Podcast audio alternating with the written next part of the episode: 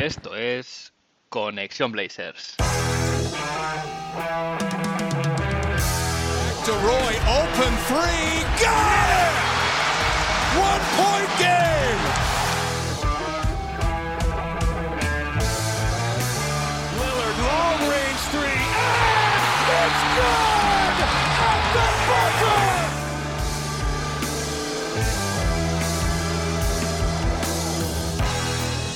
Bienvenidos al episodio 42 de Conexión Blazers. Soy Héctor Álvarez y para empezar la semana bien, toca mirar a Oregón para traerte una dosis de todo lo que necesitas saber del equipo y en menos una hora. Un rato que se te hará corto. Semana de pocos partidos y es que hemos tenido el break del All Star, dos partidos, dos victorias. Y sensaciones encontradas en muchos aficionados que buscan tanquear para tener un mejor pick y ven cómo ese objetivo se pone difícil, bueno, pues realmente gracias al gran rendimiento de, todos los jugadores del equipo y en particular el de Anthony Simons. Ahora mismo el equipo, con estas dos victorias, eh, sigue en la décima posición en la conferencia oeste, con el último puesto que da acceso al play-in, un récord de 25 victorias, 34 derrotas y según las estadísticas que nos da la web de la NBA, nba.com, eh, el offensive rating sitúa a los Blazers en el puesto número 20, ganando un puesto respecto a la semana pasada. Se mantiene vagón de cola de defensive rating en el puesto 28, igual que la semana pasada, y se sube un puesto en net rating hasta el 25. Eso sí, si cogemos esto y lo contextualizamos un poco después del trade deadline para ver cómo este equipo, que ha cambiado mucho, eh, en este cierre de la ventana de traspasos. Si vemos cómo, cómo las estadísticas tratan al equipo eh, en esta muestra pequeña de partidos desde que se cerró el deadline, eh, vemos que el equipo en offensive rating está el, el número 20, de la, mantiene la posición, consideremos estos últimos 5 partidos o toda la temporada, pero sube hasta la posición 11 en defensive rating. Algo que nos da una pista de, de, que con los jugadores que hay ahora mismo los sistemas de Chance Billups funcionan mejor de lo que funcionaban con tres bases, algo, algo que veníamos sufriendo ya durante, durante demasiadas, demasiados partidos y temporadas. Eso es lo que comentaba. Eh, con, con estos jugadores el sistema de Billups funciona mejor, pero es que además eh, parece que el equipo, a base del trabajo, empieza a encontrar esta identidad que, pedía el propio Chansey eh, y deja la pregunta, ¿no? De, de, de, bueno, pues a lo mejor se mantiene este nivel, se puede construir para el año que viene y no solo perdiendo, sino que incluso ahora mismo el equipo parece que puede aspirar a mantener este puesto de play-in. En el episodio de hoy repasaré, como siempre, la actualidad, crónicas de los dos partidos de la semana, Game Time, evidentemente, y en el último bloque también eh, un tema que está de run run entre, entre la afición y es si Anthony Simons tiene posibilidades de ganar el MIP, el jugador más mejorado del año. Bueno, es algo que está complicado, pero lo analizaré un poco en detalle para que tengáis mi visión al respecto. Y sin más, eh, empiezo como siempre. Me voy a ver qué ha pasado en Rip City esta semana.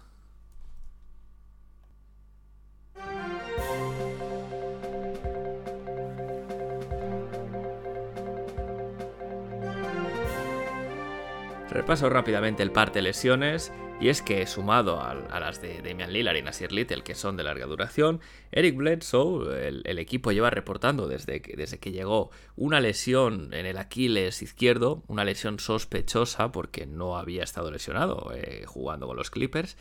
Pero bueno, deja claro que no se cuenta con él y tal vez sea un poco para, para ver, negociar un, un, un buyout o, o, bueno, o cortarle, que es algo que sabemos que va a pasar el año que viene. Joe Ingles, otro, otro jugador de larga duración, en este caso llegó lesionado desde, desde Utah. Eh, bueno, tiene, tiene, se rompió los cruzados en la rodilla izquierda, fuera de toda la temporada, seguramente jamás vista la camiseta de los Portland Trail Blazers, de hecho. Keon Johnson sigue, sigue apareciendo sin fecha en el par de lesiones y es que su, su esguince del tobillo derecho de momento le sigue dando problemas, así que no sabemos cuándo le vamos a poder debutar. Otro de los que llegan que tampoco hemos visto debutar, es Didi Lusada, que llegó de los Pelicans, problemas en la rodilla izquierda, para lo que tampoco se da detalles de cuándo puede estar de vuelta. Dennis Smith Jr., el que cierra este parte de lesiones, eh, la franquicia informó de que sufrió una ruptura parcial de un ligamento del codo derecho. Eh, esta lesión ocurrió durante un entrenamiento y eh, iba a ser reevaluado en tres o cuatro semanas. Y digo iba porque, tal y como ahora estoy grabando el podcast, aparecen noticias de Wojnarowski que afectan a Dennis Smith Jr. Las comentaré un poquito más adelante. Cerrado el capítulo de las lesiones, eh, me gustaría comentar un tema que ha levantado ciertas ampollas, eh, malestares, viejas rencillas en, la afición, especialmente la afición local eh, de Oregón, de los Portland Trail Blazers, y han sido unas declaraciones de Clyde Drexler acerca de lo que el estado de la franquicia y de la situación de Damian Lillard. En el podcast de Windy City, eh, Clyde es, invitado allí y en, una entrevista un poco comenta en reacción al traspaso de CJ McCollum que no entiende lo que está haciendo la franquicia porque entiende que cuando uno tiene talento lo tiene que mantener y no traspasar y suelta la bomba. Dice que si Damian Lillard quiere ganar se tiene que ir. Eh, esto un poco le debe recordar a su final, el final de su etapa en Portland, cuando se empezó a desmontar aquel, aquel equipo que había sido finalista en, 1992, lo había sido también en, el 90 eh, de la NBA, se empezó a desmontar tras el traspaso de, Duckworth. Y bueno, el Clyde lo que dice es que él salió porque él quería competir, no quería enseñar, enseñar a los jóvenes y, y estar un poco de mentor, no era un rol para él. Y de hecho, añade la frase que yo creo que molesta más a la afición, que dice que irse fue el mejor movimiento que jamás hizo. Y, bueno, y comenta lo bueno que, para él fue. Hay que recordar que, Clyde eh, salió camino a los Houston Rockets, donde ganó un anillo. Además, él tenía vínculos emocionales con Houston, había ido a la universidad allí, etc. Entonces, para él lo tilda como el mejor movimiento, la mejor decisión que nunca tomó. Eh, dice que puede haberse quedado en Portland y ser querido, pero sin oportunidad de ganar, y eso no era suficiente para él. Al final es una opinión muy respetable. Eh, Clyde nunca tuvo el arraigo en Portland que tiene Dame. Cada persona es distinta, tiene unos objetivos diferentes. Eh, pero claro, esto evidentemente ha escocido a muchos fans que no han encajado bien las declaraciones. Y bueno, no olvidan que se fuese y que nunca mostrase un gran sentimiento de pertenencia a la comunidad de Portland, como se ha hecho con Houston por poner un, ejemplo, cuando Clyde Drexler es nominado em, como Hall of Famer y va, bueno, pues en, la ceremonia, ¿no? De que, confirma la inclusión en el Hall of Fame, los jugadores eh, hacen un discurso y Clyde no quiso aparecer con una camiseta de Portland, dijo que o bien era con una camiseta mitad Portland, mitad Houston o solo de Houston, pero nunca valoró hacerlo solo con una camiseta de Portland que Pese que evidentemente su, mayor logro deportivo, que fue el anillo de 1995, lo gana en Houston, la mayoría de su carrera la pasó, la pasó en Portland. Bueno, esto entiendo que pueda molestar a, a sectores de la afición, pero no perdamos de vista que Clyde Drexler es una leyenda Blazer eh, para algunos podría ser, seguir siendo considerado aún hoy el mejor, el mejor jugador de la historia de la franquicia, porque tiene en su haber eh, dos finales de la NBA, unas finales más de conferencia, lidera el récord de partidos jugados, de minutos jugados, puntos, robos, entre muchos otros. Al final lo que pone esto de manifiesto es que cada uno es diferente, cada jugador es distinto Damian Lillard y él, pues también lo son. Por suerte para Portland, Damian Lillard sí que ha mostrado ese arraigo, sí que ha mostrado esa lealtad. Pero bueno, esto tampoco pasa nada, es decir, Clyde tiene una postura diferente. Eh, esto no quita que siga siendo una leyenda Blazer. Y otro jugador que, entra en el libro de los récords esta semana es Joseph Nurkic, que anotaba su punto número 5000 de carrera. Eh, se dice pronto, de, estos 5.000, Yusuf Nurkic ha anotado 3.968, es decir, casi 4.000 con la camiseta de los Portland Trail Blazers. Así que desde aquí, Yusuf, felicidades y a seguir sumando. Y os comentaba tema de noticias frescas que llegan mientras estoy grabando, y es que Adrian Wojnarowski eh, reporta que la franquicia ha decidido convertir el contrato two-way de Trendon Watford en un contrato multianual. Este contrato sería de cuatro años, de los cuales solo dos están garantizados, y 5,8 millones de dólares, lo cual quiere decir que en caso de cumplirlo serían uno, un poquito menos, 1,45 millones de dólares por año. Eh, estas son muy buenas noticias para Trendon Watford, que estaba jugando muy bien, ha sido casi un fijo de Billups en la rotación desde que ha empezado a haber bajas y ha causado, por lo visto, muy buena impresión entre el cuerpo técnico y también en el, en el GM interino Joe Cronin. Como daños colaterales de esta noticia, Dennis Smith Jr. es cortado. Al final el equipo solo puede tener tantos contratos garantizados y en el momento que convierte en el two-way de, Trendon Watford en, contrato garantizado, pues alguien tiene que salir y el damnificado ha sido Dennis Smith Jr., que estaba lesionado el codo, como, como os he comentado. Una pena para Dennis porque ha hecho una buena temporada. Él ha, dado todo en la pista cuando, cuando, ha estado, cuando ha estado sano. Y desde aquí simplemente decir gracias, Denis. Has demostrado que tienes sitio en la liga, así que espero que de cara a la temporada que viene puedas conseguir un contrato en otro sitio porque eres un jugador que para estar en una rotación larga, sin duda deberías, deberías poder encontrar tu sitio en la NBA. Y ya cierro capítulo actualidad con el tema del break del All-Star. Em, simplemente decir que por primera vez en muchos años no hay representación de, ningún jugador de los Portland Trail Blazers. Eh, sí, no, eh, en lo que serían los eventos deportivos. Sí que es verdad que Demian Lillard ha estado, ha estado allí como motivo del homenaje a los 75 mejores de la historia, pero no ha habido ninguna, ningún jugador que se vistiera de corto, por así decirlo. Y es que el año pasado tuvimos a Demian Lillard en el All-Star, tuvimos a Robert Covington en el concurso de, habilidades o a Anthony Simons en el concurso de mates. Este año no hay nadie y hay que remontarse hasta el 2006, ¿eh? muchos, muchos años atrás, para, para encontrar otro fin de semana del All-Star donde no hubiese ningún jugador de la franquicia. Eh, cuanto menos curioso, recuerda que hemos tenido a Damian Lillard siendo multi All-Star, CJ McCollum en algún concurso de triples, eh, antes la Marcus Aldridge All-Star, Brandon Roy All-Star o partido de rookies, etcétera, ¿no? Así que bueno, os lo dejo a modo de curiosidad porque me parecía interesante. Y sin más, con esto sí que cierro ya el, el, capítulo de actualidad. Vamos a las crónicas. Dos partidos esta semana, dos victorias y dos, de hecho, dos partidos muy, muy entretenidos.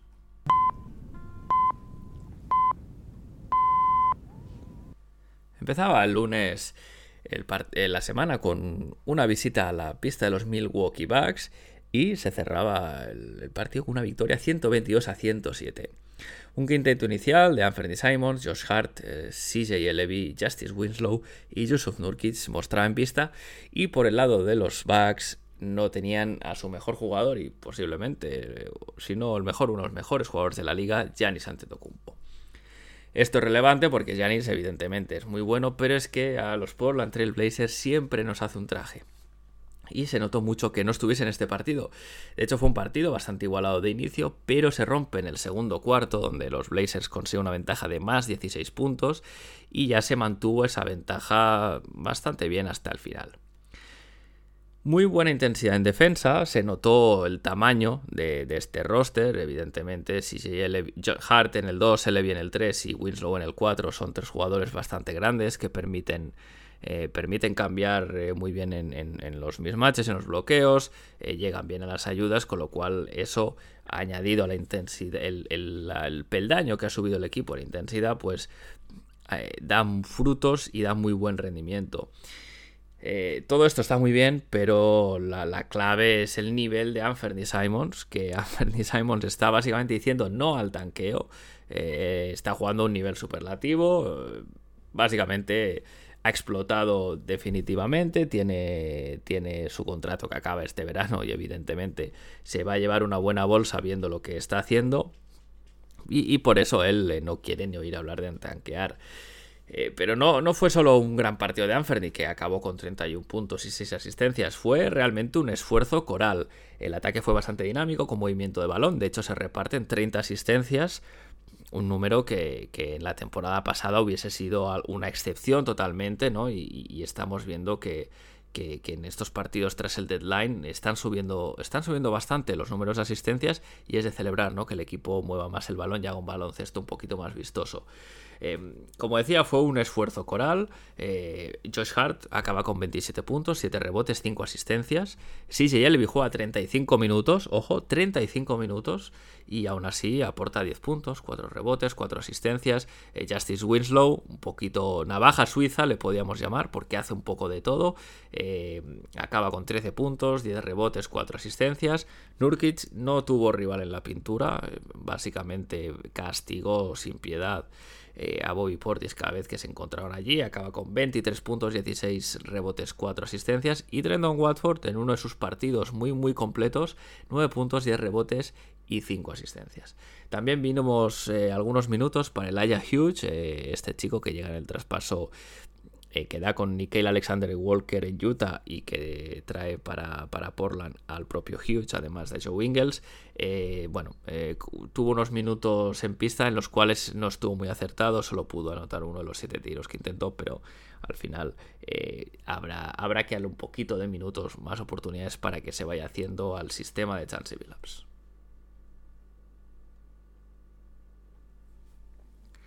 El miércoles visita a los Memphis Grizzlies, uno de los equipos de moda este año, y victoria por 123 a 119. Idéntico quinteto al, partido anterior en Milwaukee, con Anthony Simons, Josh Hart, CJ Elevi, Justice Winslow y Yusuf Nurkic. Los Memphis Grizzlies contaban con Jamorant, que se había perdido algún partido, pero eso sí, jugaban viniendo de un back-to-back. back to back el equipo empezó jugando bien, de hecho durante el primer cuarto llegaron a tener una, ventaja de 9 puntos, que fueron 14 en el segundo cuarto, aunque se llegó con, 11 de, ventaja al descanso. Se puede decir que los Portland Trail Blazers, contra todo pronóstico, controlaron bien el partido y solo un arreón de los Grizzlies a 5 minutos para el final les puso por delante en el marcador y recuperaron así la ventaja. Estos cinco últimos minutos fueron muy divertidos porque vimos cuatro cambios de, liderazgo y, de hecho a un minuto y medio para el final el marcador era de igual a 117, una emoción, un partido muy muy emocionante. Eh, en estas, Anthony Simons eh, mete el triple que es la jugada del partido, un triple que sentencia un poquito, un poquito el enfrentamiento y, bueno, básicamente va a buscar un mismatch con Tyus Jones, que, es el peor defensor que tenía Memphis en pistas en ese momento, y hace un step back de lado para meter el 3. Muy, un movimiento muy de Dame. De hecho, hay un vídeo en Twitter que, os recomiendo si lo, lo, podéis ver, donde salen en pantalla partida eh, jugadas de Damian Lillard y de Anthony Simons, y, podías ver cómo se parece tanto lo que a nivel de movimientos, lo que hace Anta, lo que hace Dame. Y de hecho el propio Anthony Simons eh, dice que eh, cuando le entrevistan después del partido que él sabía que iba dentro una vez que el balón salió de la mano. Yusuf Nurkic, por su parte, también estuvo muy bien, 32 puntos y además contra un gran defensor interior como es Steven Adams. Eh, pero bueno, poco le importó al bueno de Yusuf que se comió a Adams en cada enfrentamiento que tuvieron. Winslow, como decía, estuvo bien en su modo navaja suiza de hacer un poquito de todo y hacerlo bien. Y el que también rinde muy, muy bien de momento es Josh Hart, un, jugador de que además encaja perfectamente en la filosofía que quiere, que quiere con lo cual eh, un acierto haberle traído de Nueva Orleans. A modo de conclusión es decir que, que por primera vez en la temporada se empieza a ver que este equipo tiene una identidad. Eh, se juega más a lo que Chansey Billups prometió o, intentó explicar en la rueda de prensa inicial al principio de la temporada, algo que creó mucha ilusión y muchas expectativas, ¿no? La manera que él quería, de la que él quería que jugase el equipo. Y esto ya lo poco a poco eh, lo empezamos a ver y desde luego se agradece. Em, tener jugadores como Justin Winslow, eh, como Trendon Watford, ah, puede, te permite subir un poquito el pace del partido porque ellos pueden coger el balón en transición, ¿no? correr con el balón y tomar decisiones acertadas de pase o de acabar en el aro. Eso es algo que hasta ahora no teníamos muchos jugadores que pudiesen hacerlo. Por ejemplo, Nasir Little o Norman Powell, jugadores que acaban muy bien en transición eh, atacando el aro, pero que no tienen esa habilidad para, correr con el balón, buscar compañeros y tomar una decisión que no sea, eh, digamos, la, de, atacar la canasta. Hemos visto más movimiento de balón, como en el partido anterior contra Milwaukee ya se dieron 30 asistencias, pero es que en, este enfrentamiento contra Memphis los cinco titulares acabaron con más de cuatro asistencias. Eso está eh, refleja ¿no? en, gran medida la, apuesta por, un juego más coral, más colectivo. Y de hecho esta estadística eh, de los cinco titulares con cuatro asistencias o más no se daba desde el 2003, eh, tiempos en que estaban el equipo Damon Studamire, Bonzi Wells, Zach Randolph, eh, Rashid Wallace o Davis. Eh, Casey Holdall se tiene que llevar el crédito de esta, de esta estadística, la publicó en Twitter y me pareció bastante interesante de compartir con vosotros por aquí. También decir que la defensa se ha hecho más agresiva, funciona bastante mejor. Em, el, hedging o el blitzing que se hace en el pick and roll, Yusuf Nurkic, eh, está funcionando bien. las ayudas llegan más a tiempo para permitirle recuperar la posición. Y de hecho, ya no se hace simplemente hedging como se hacía antes constantemente, sino que ahora el equipo empieza a tener automatismos donde deciden que es mejor, ¿no? Hemos visto a Nurkic, pues a veces ser más agresivo eh, y ponerse en, línea con, el bloqueo, lo que sería el hedging, a veces no recupera posición y mantiene, eh, se mantiene encima del balón, eh, haciendo lo que sería un blitzing, pero también le hemos visto hacer drops y el equipo no ha tenido mayores problemas. La defensa en zona ya no es un coladero, se cambia además bastante bien durante el partido, durante jugadas, una jugada a otra, de, entre defensa individual y defensa en zona. Eh, con lo cual esto es, un muy buen recurso que tener y, no solo muy buen recurso, yo diría incluso necesario. Al final volvemos a lo que comentaba antes, eh, la, combinación de jugadores con más tamaño y con ciertas habilidades defensivas te permite eh, jugar en este sistema. Y es que con este equipo se puede hacer cambios en bloqueos y, ayudas mucho mejor que con el de antes y, a los números a los números me remito. Es bueno, son buenas noticias porque parece que por fin el equipo también empieza a comprar eh, eh, la filosofía que, que Chansey quería implantar y esto es un binomio, no, no, no, no sería un buen sistema si los jugadores no se lo creyesen. Ladies and gentlemen, it's Damian Lillard. Nine tenths left. A three wins the series. It's Lillard. He got the shot off. Lillard Good! Lillard for the win. Yes! Lillard fires. Oh, are you kidding me? At the horn. Lillard. This is for the win. Woo, Damian Lillard. Dare you? Y el ganador de Dame Time de esta semana, pues lo tenemos todos claro, ¿no? Anferdy Simons. Anferdy sigue a lo suyo, lo de tanquear no va con él. Se juega un contrato y vaya si se va a llevar una buena bolsa de dinero. Lleva tres partidos seguidos por encima de 30 puntos, con un, con un rendimiento espectacular y además esa jugada, ese triple que sentencia el partido contra Memphis, está aprendiendo de Damian Lillard hasta para canastas en momentos calientes. En los dos partidos de esta semana, eh, Anthony Simons ha jugado una media de 34 minutos en los que ha anotado 31 puntos, 6 asistencias, 2 rebotes y medio, ah, también un robo por partido y con un porcentaje desde la línea de 3 estratosférico del 46%. Cada semana parece que el techo de Anferny sube ya hay quien dice, si la pregunta es si va a ser una estrella o una superestrella, de momento sí que es verdad que ha empezado una campaña para, para que Anthony Simon sea jugador más mejorado y eso es lo que voy a hablar, de lo que os voy a hablar en el último bloque del programa, un poco intentar entender qué posibilidades tiene Anthony de ganar este premio, que por otra parte sería muy merecido. Eso sí, Anferni, antes de ir a esto, felicidades por, por el nivel, por el Dame Time y simplemente sigue así.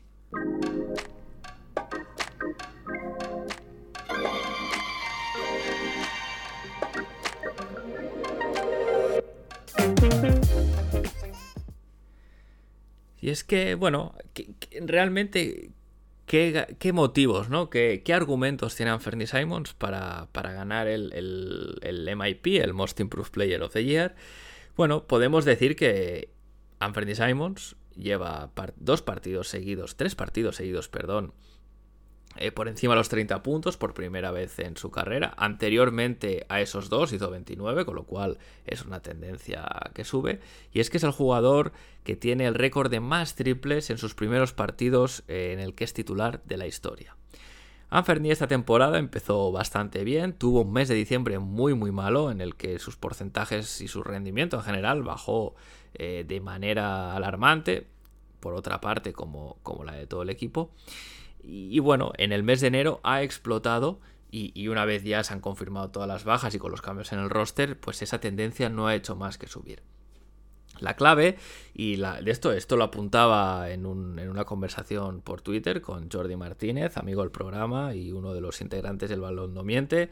Desde aquí, shout out Jordi, eh, comentaba que la clave es la mejora en su manejo de balón, porque este manejo de balón tan que, ha dado un salto de calidad le permite atacar mejor la pintura, le permite hacer más jugadas de playmaking pase tras bote, e incluso tiro tras bote que, que ya lo tenía muy bien, pero ahora le hemos visto, por ejemplo, vuelvo a, incidir en este triple para sentenciar el partido en Memphis, pues una jugada donde hace dos, tres crossovers antes de hacer el step back y meter el triple, ¿no? Esto no es posible sin, este, sin esta mejora en el manejo de balón.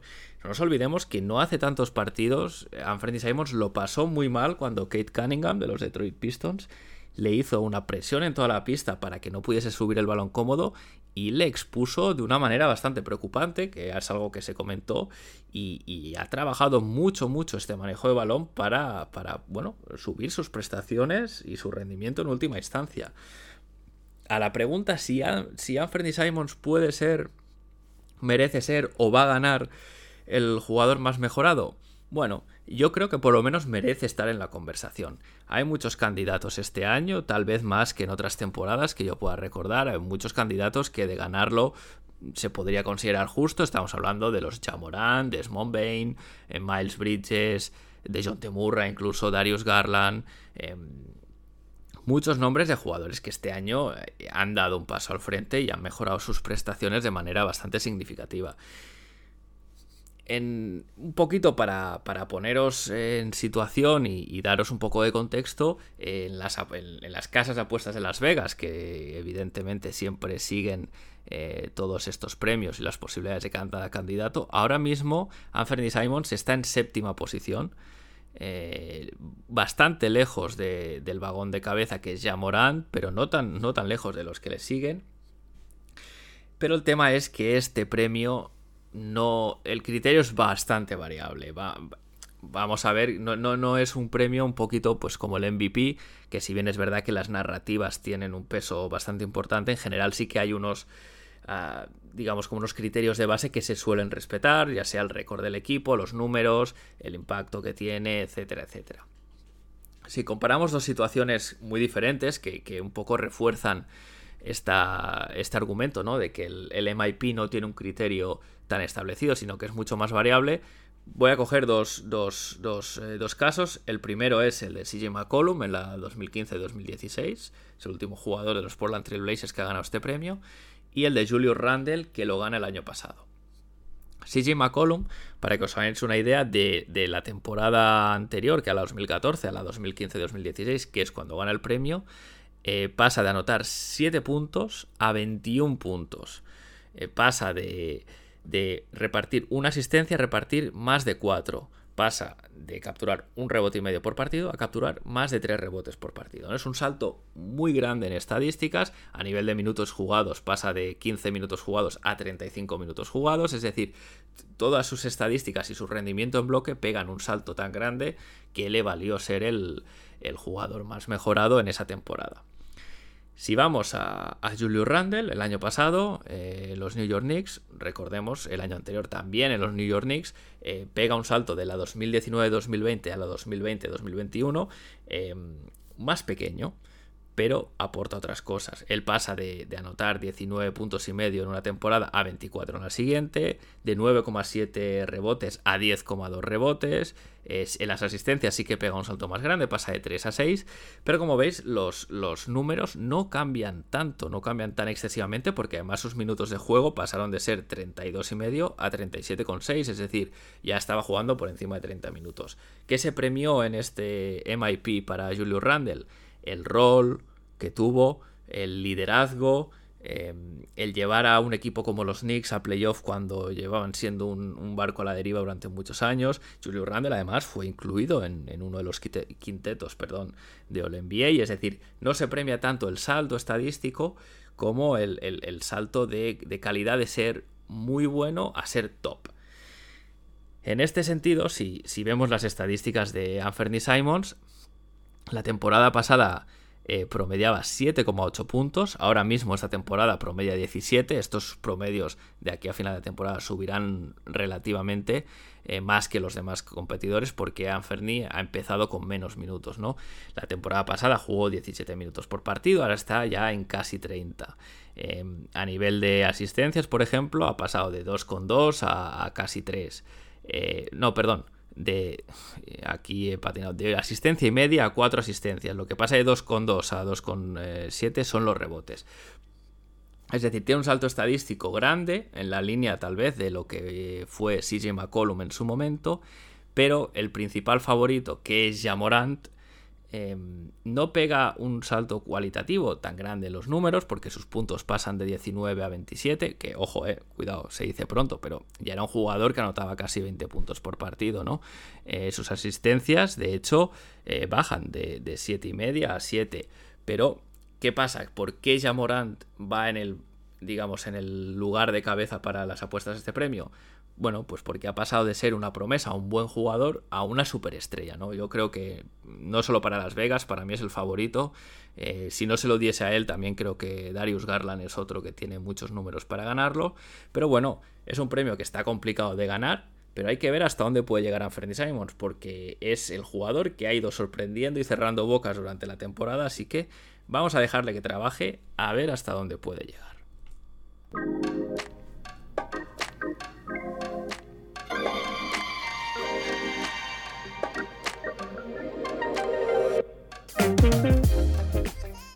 ¿Y qué le espera al equipo esta semana que empieza? Bueno, son dos partidos muy duros que deberían dar gasolina de sobras para el tanque. Digo debería porque la semana pasada dije exactamente esto y el equipo me cerró la boca con dos victorias de mucho mérito contra Memphis y Milwaukee. Veremos esta semana si, si es el mismo caso y la semana que viene tengo que volver, eh, tengo que volver a decir que me equivoqué. El jueves, eh, recordemos que estamos en el break del All-Star, los jugadores aprovechan de irse vacaciones, así que eh, especialmente pensando en los que han jugado en fin de semana, eh, en esta semana se empiezan los partidos bastante tarde.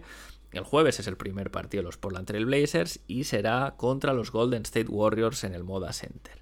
Los Golden State Warriors ahora mismo son segundos en el oeste, récord de 42 victorias, 17 derrotas, 6 victorias en los últimos 10, es decir, uno de los mejores equipos de la liga y será una prueba de fuego para esta defensa mejorada que estamos viendo estos últimos partidos, porque los Warriors mueven muy bien el balón, te obligan a hacer rotaciones constantes, así que eh, será una manera de, ver eh, si, si aguanta las costuras este equipo.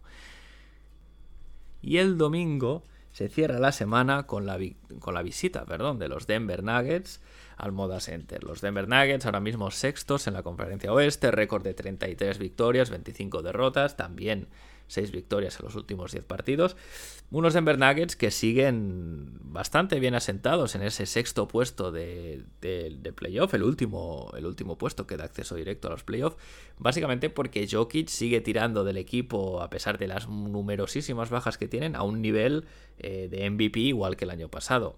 Eh, bueno, eh, la clave de este partido será como siempre el enfrentamiento Nurkic-Jokic que Nurkic pueda mantenerse en pista y no cargarse faltas rápidamente, porque por lo demás Denver tiene menos argumentos para, para hacer daño a, Portland en ataque, pero ojo, porque recordemos la visión de juego del Joker, siempre encuentra facilidades eh, a sus compañeros y en el último partido contra los Denver Nuggets eh, atacaron muy bien nuestra defensa en transición. Recuerdo haber dicho que Jeff Green parecía que estaba en un concurso de mates. Así que veremos qué nos depara el partido del domingo. Y con esto cierro el episodio por hoy. Eh, si tenéis algo que decir sobre el podcast, recordad que lo podéis hacer a través de iBox, donde podéis dejar vuestros comentarios. También podéis enviarlos a la dirección de correo del pod, conexionblazes.gmail.com y ahora también en el Discord de la comunidad de Back to Back. Eh, os dejaré el link del, del Discord en la descripción del episodio, como siempre.